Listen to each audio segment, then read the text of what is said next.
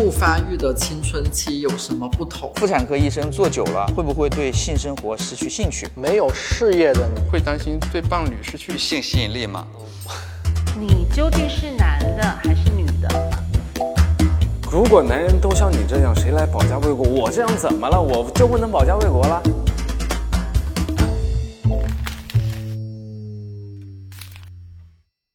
大家好，我是于爸，我今年四十，我有一个六岁半的儿子。我叫肥涵，现在是一个全职爸爸。大家好，我是唐爸，我是老谭。大家好，我是艾文爸爸小陈。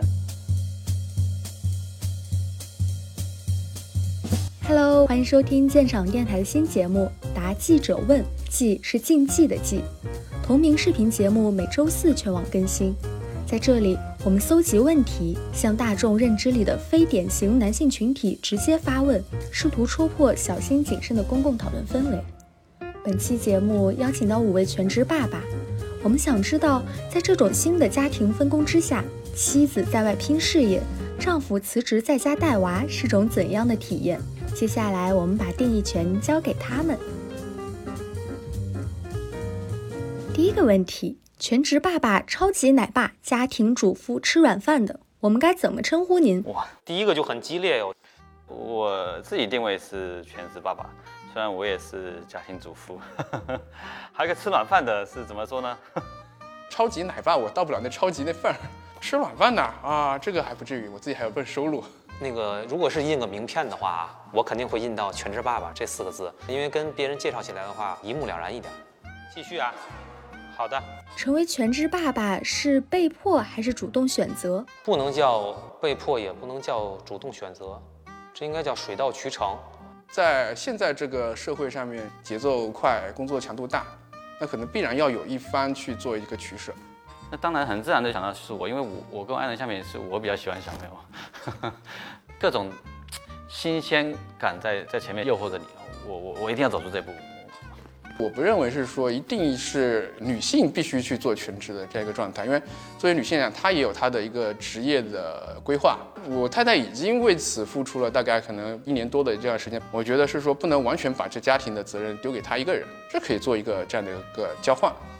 因为很现实的就是她挣钱比我多，而且她的事业，她可以称之为事业的，我就是一个打工者。就这么简单，所以不用什么，不用什么选择什么，自然就是我回来，他还要继续挣钱去。提到自己是全职爸爸时，会不会感到尴尬？啊，这个最开始的时候有一点啊，因为我觉得他们可能不太理解这个事情，那我就干脆干脆就不跟他们说。老太会问你带孩子不用上班吗？我说不用上班，他们就用眼神看着我。说实话，我一点都不尴尬。他也不了解我的家庭情况，为了我们这样的选择，对我家来说是一个最优的方案，挺自豪的。因为我觉得能做到全职爸爸不是那么容易的，因为我经常会看到一些视频或者文章，就会吐槽爸爸带孩子嘛。比如说最没用的什么母婴用品，排名第一就是爸爸，找一堆男的，然后给孩子换尿布，就出现各种状况，然后就你看那个评论全是就是来吐槽。我做了这个全职爸爸，我才有更多的信心去跟别人说他到底应该怎么做比较合适。对，所以我觉得挺好的，我不会觉得有什么尴尬。呃，刚开始前两年的时候，确确实实是有一点尴尬。而且关键那个时候不知道自己怎么介绍，你打个车，出租车人说你干什么工作呀？你是在你是在休整自己，还是兼顾照顾孩子？还是说你是主业照顾孩子，兼顾照顾自己，还是怎样乱七八糟的状态？你不知道。现在我就很明确了，我没有休整自己，我就是在全力的照顾家里。男人带得好孩子，做得好家务事儿吗？这个问题其实我我老婆当时也是对我比较怀疑的，从一个不会到会的一个过程吧。虽然可能现在还不是做的特别好。谁喜欢做家务？我觉得，哎，可能有少数人啊真的喜欢，可是我不喜欢，我宁可在沙发上一躺看电视。没有办法呀，比如说我在认识我老婆之前，基本上只会做煎鸡蛋、煮个方便面，也是没下过厨房的，也是经过 时间的磨练跟摧残，这手也切了几次了。每天不用工作是不是很爽？这肯定不是，这都是谣传。这个是误区，很大的误区。每天不用工作是非常的不爽，非常不爽。对对我来说，这个工作要求是更严格的，不是说每天不用工作。我觉得很多人对全职爸爸或者全职妈妈的角色都有一些偏见，就是他们会觉得，哦，你带孩子好轻松啊，你不用上班，也不用打卡，你只要陪孩子就好了。但其实真正的参与一遍，你就知道，他每天的工作事情是非常非常多的，而且每一步的话都不可能随便的去解决。早上起来，你就要负责孩子的起床洗漱，然后负责他的饭。我们大人，你出去吃饭。你可以随便点个外卖，麦当劳或者点任何一个垃圾食品都没问题。但是有小孩的话是不可能这么做的，你要考虑到他每顿饭的营养。因为以前会看一些文章嘛，就说什么孩子呀几点吃几点睡，就是又是时间有规律。后来全了之后发现这个不可控因素太多了，就完全是打乱所有的节奏。啊，比如说应该要睡觉了，他本来都快睡下去，突然整个起来嗨了，我要下来玩。半夜两三点钟他不睡觉，要去小区里转，就很崩溃，说啊，不是吧，你又要来了，大哥你不要这样。我现在就充分理解是我太太之前说的，我宁肯在公司加班。妻子会给你工资和零花钱吗？没有，我们家没有这个这个这个事儿。就是我也开始开玩笑跟他说，老板打钱。他说过两年。哦，我的爱人没有给我工资，但是会给我零花钱。毕竟我毕竟没有没有工资，不给我装的话，我也没法生活。是可能欲望会受限制，但是影响不大。我是有个额定工资的。通过这么一种形式，让我对全职爸爸对这种工作有一个更新鲜的这种方式去处理，还有一个我们家庭关系上减少这种比较微妙的变化。比如说，我会时不时觉得，哎，我现在是有一份跟以前差不多的 工资收入，我还补贴家用呢。我们家是这样的，日常的开销都是我负责。那么我呢，一个月一结账，最开始的一两个月的时候，会觉得有点有点尴尬。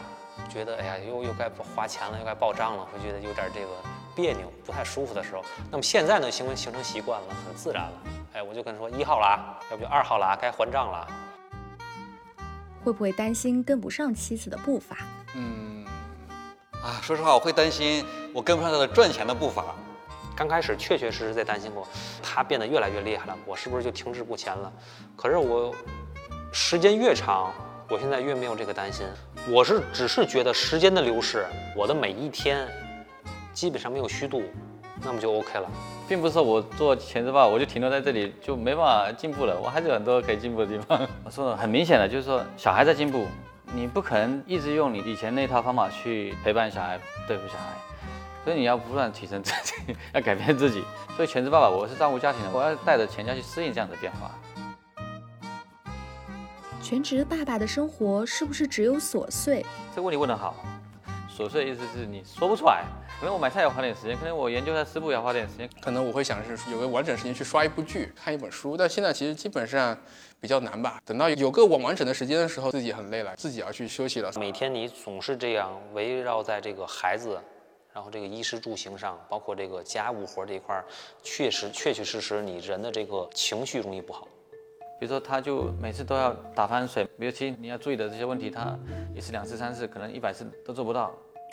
为什么呢？为什么你就做不好呢？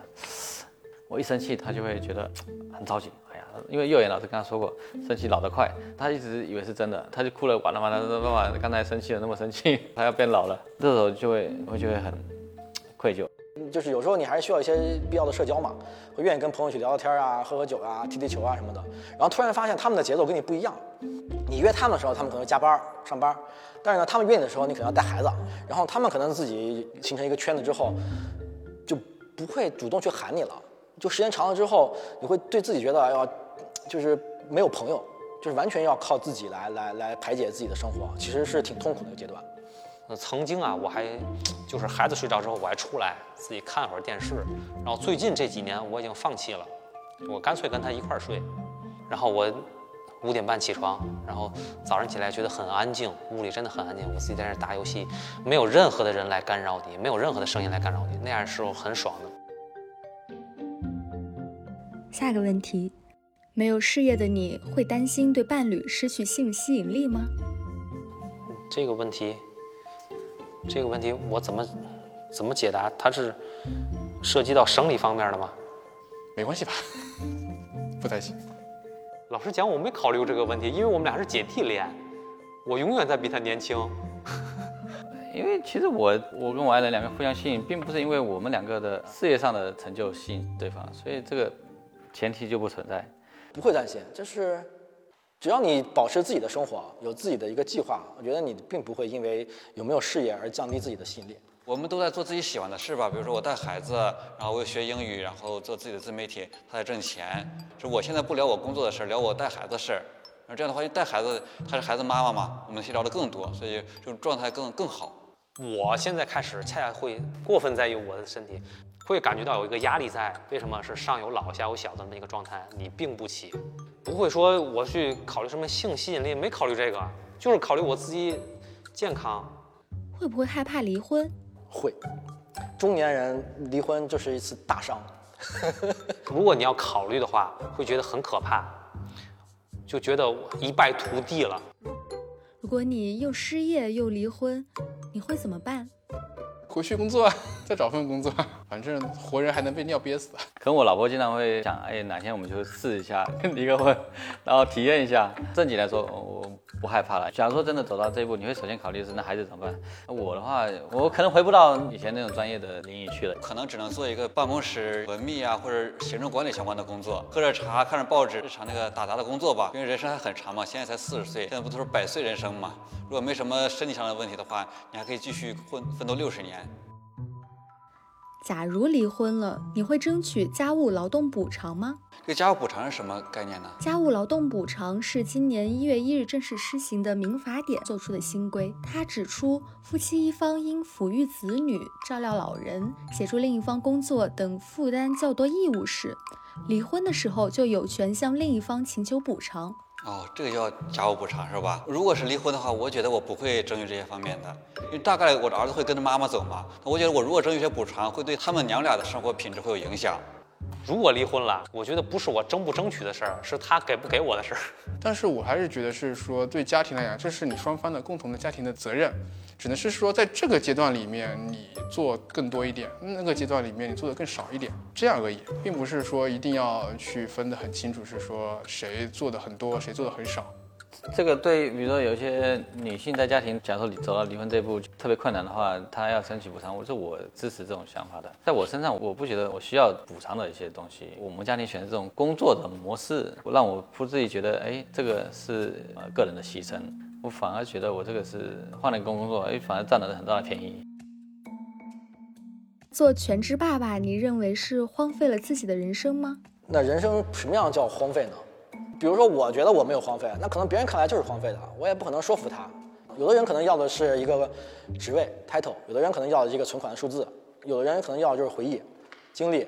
对我来说，就是要的那个经历。我觉得自己人生挺充实的。现在，即使现在今天我什么都没干，我还觉得锻炼了自己的厨艺了，因为自己要做饭。我们的上一代，他们可能觉得人生是有一种标准的模板，但是你到现在看来看来讲，是人生的标准的模板可能有很多个。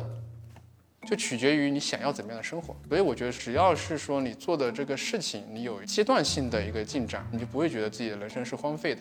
因为我看过那个韩国电影，就是那八二年的金智英，他就会提到很多很现实的状况，就是比如说妈妈之前学习非常厉害，高材生，那一到结婚了之后也沦为了家庭主妇，就感觉自己学了那么多年的书就荒废了。呃，老实讲，我没有这方面的困扰。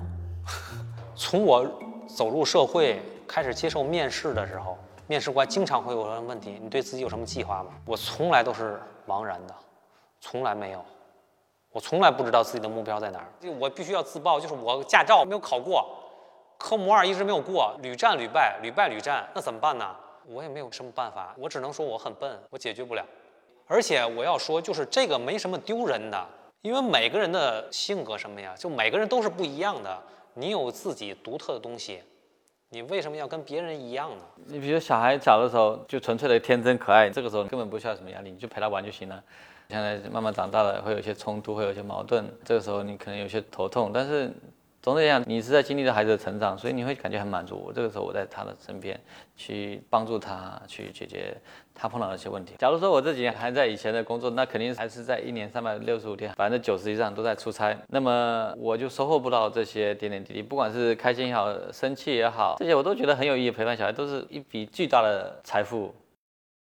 最后一个问题，希望什么时候结束全职爸爸的身份？现在还没有考虑过，可能会反而不想结束。我也不知道为什么会什么时候产生了这种想法，就觉得现在这个状态挺好的。就是其实没有一个很明确的一个时间点吧，可能是一年以后，也可能是好几年以后。对，这个还具体看家庭的一个实际情况。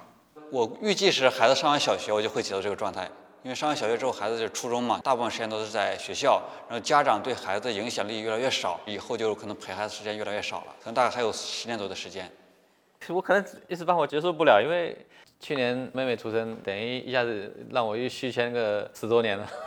我不去考虑十年后的事情了。我儿子每年生日，我给他买件球衣，写上他的名字和他的当年的岁数，现在已经买了第六件了。就我每年都会给他买一件，就他他生日那天我们去买一件。然后我觉得这个事情我就很快乐。那天开玩笑跟我老婆说，我说哪天我要是突然闭眼了，那可能那个送他那件球衣就停格在某一个数字上。但我觉得这件事情就可以一直做下去的。他不一定是说一个爸爸的身份，就是你跟他怎么样，即使没有他，你自己看到那么多东西挂在那儿，你会觉得，哎，那年你们一起干了什么？你发现你自己已经当了这么多年爸爸了，这种自我满足感，我觉得可能其他事情替代不了啊。好，好，做的确实是有点累，谢谢谢谢谢谢。哎呀，把我说懵了。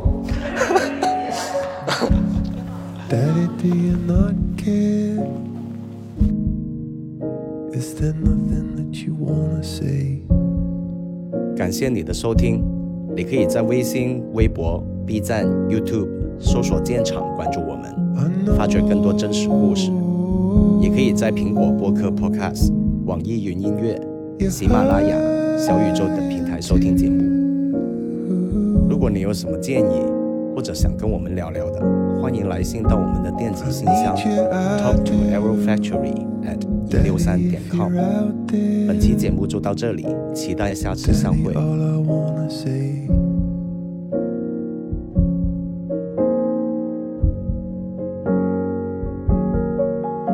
So